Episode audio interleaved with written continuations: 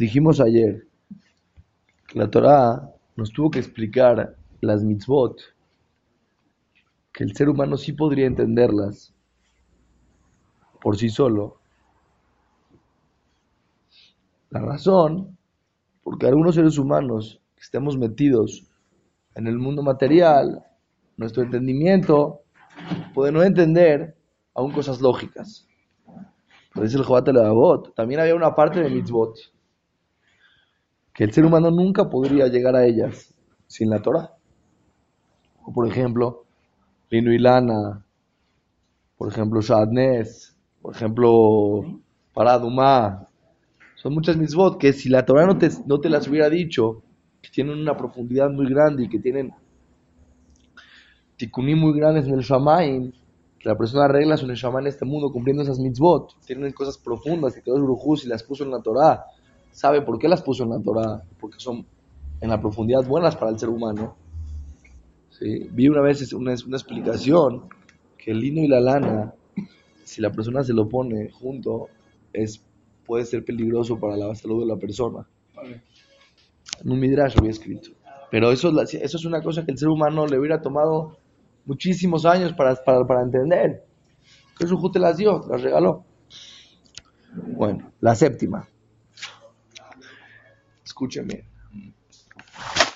La Torah se tuvo que haber entregado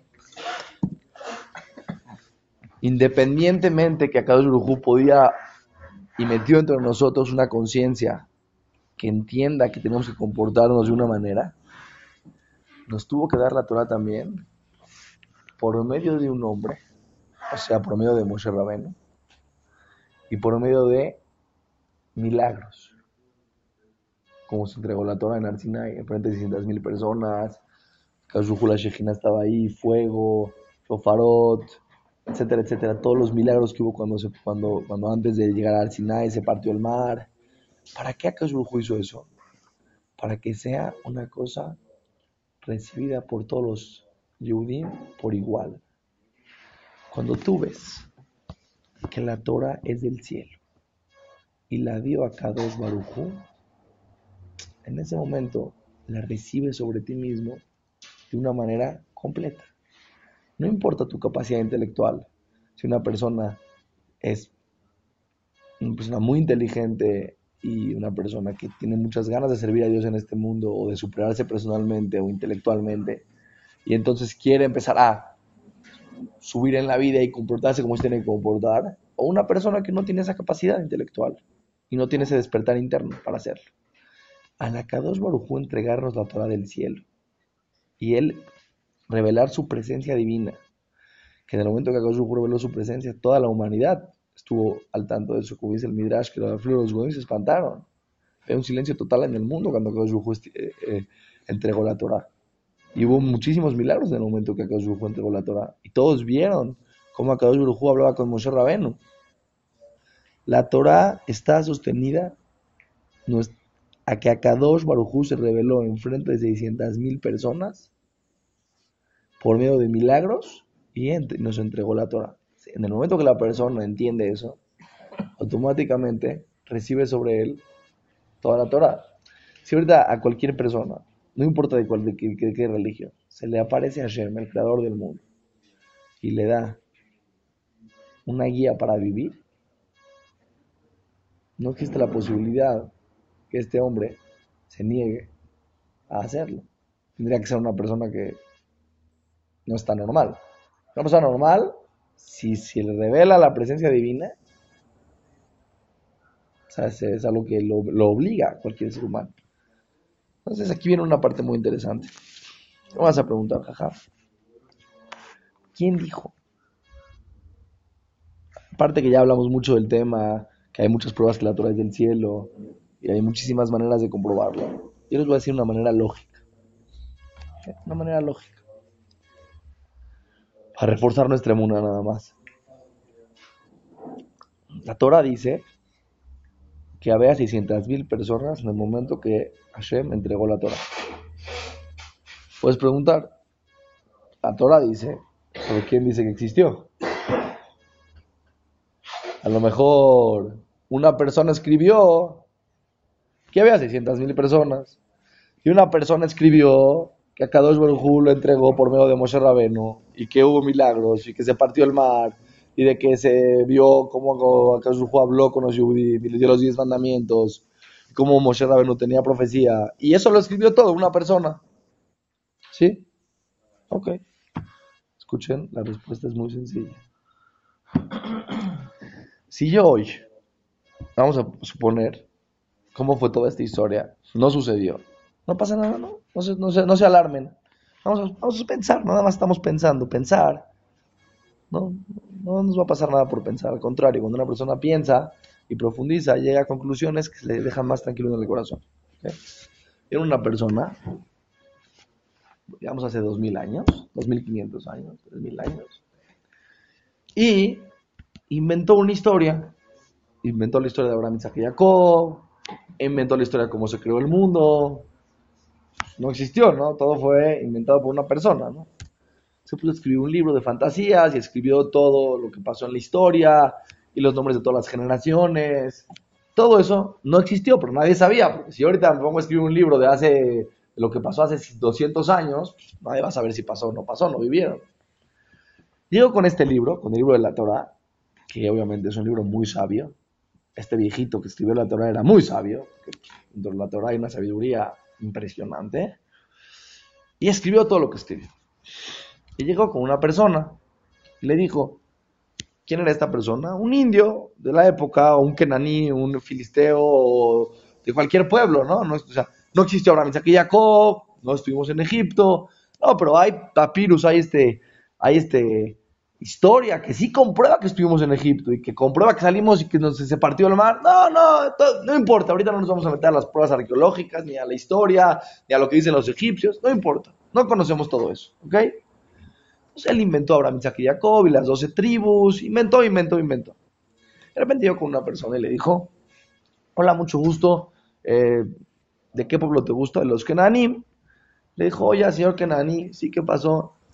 Mire, usted es Yehudi Dijo, no, yo no soy Yehudi. No, no, no, sí, sí, sí, usted es Yehudi. Usted viene de Abraham, Isaac y Jacob, de Moshe a Aarón, y los Koanim, y en Arsinai se reveló a Hashem y nos dio la Torah, y tú la tienes que cumplir. Y dice, bueno, yo no soy Yehudi, yo no vengo de Abraham, Isaac y Jacob, yo no salí de Mitzrayim, yo no, pero, bueno, a ver, ¿qué me vendes? ¿Qué es? Mira, si tú este, comes carne, no puedes comer leche. Es que a mí me encanta comer leche. No, no, no, no, tú eres yudí.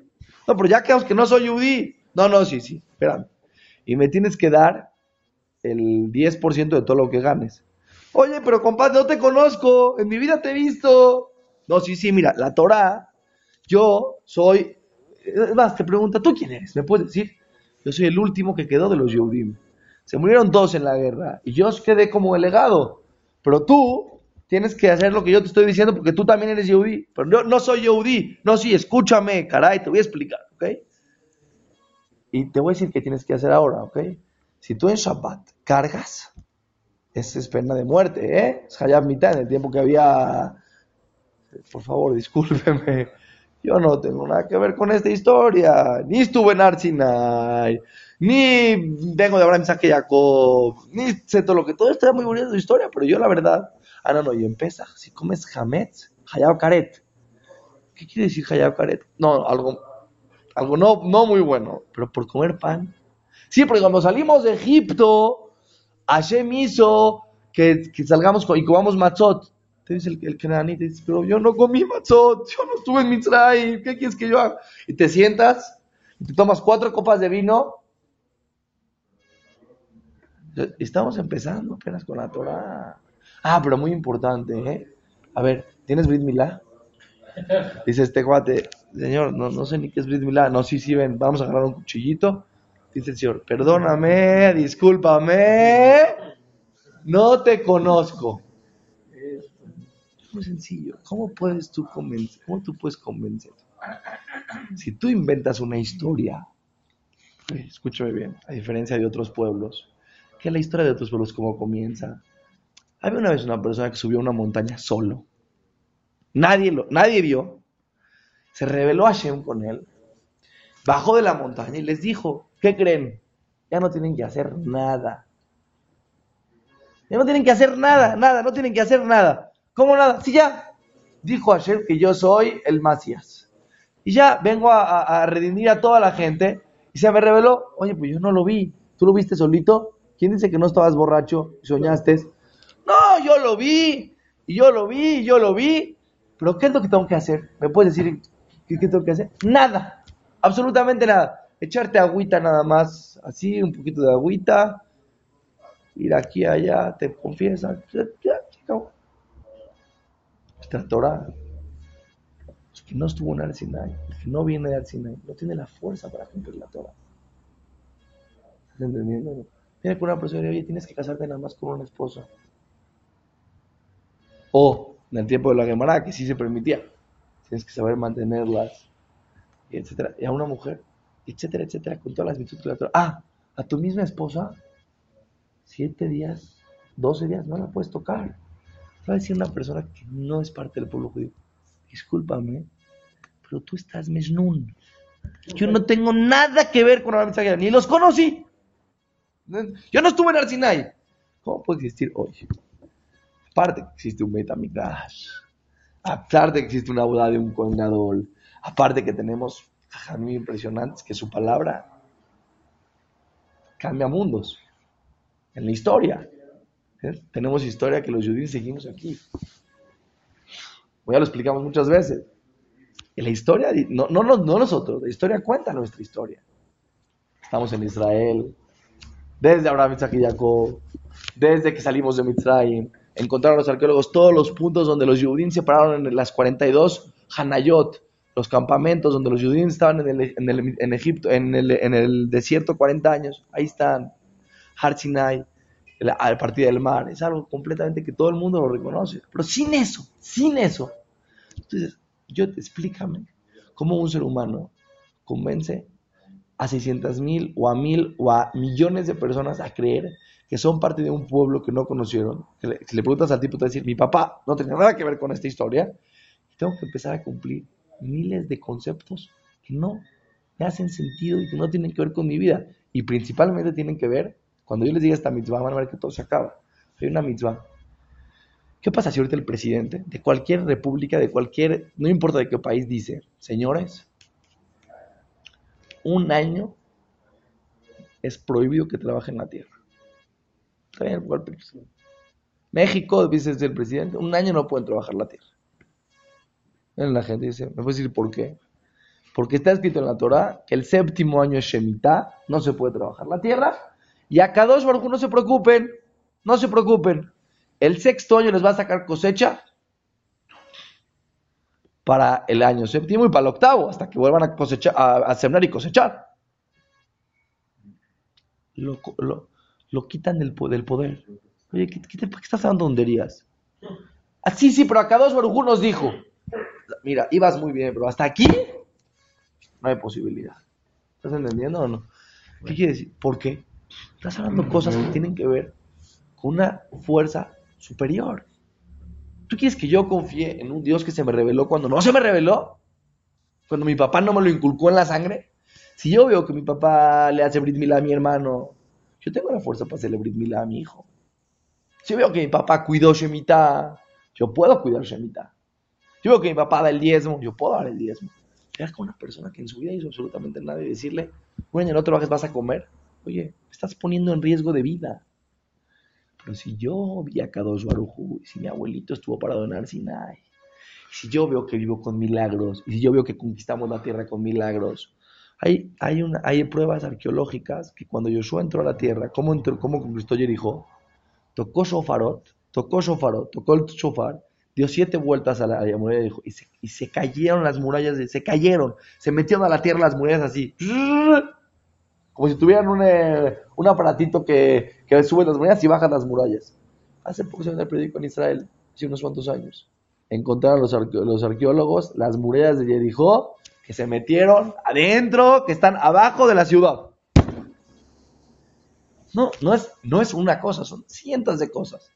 Lo que les quiero explicar es, de una manera lógica, la Torah, muchas cosas de la Torah, si no las recibiste de Akadosh Baruch, por medio de milagros, viendo a Moshe Rabeno y estando ahí, no vienes de ahí, no existe la posibilidad.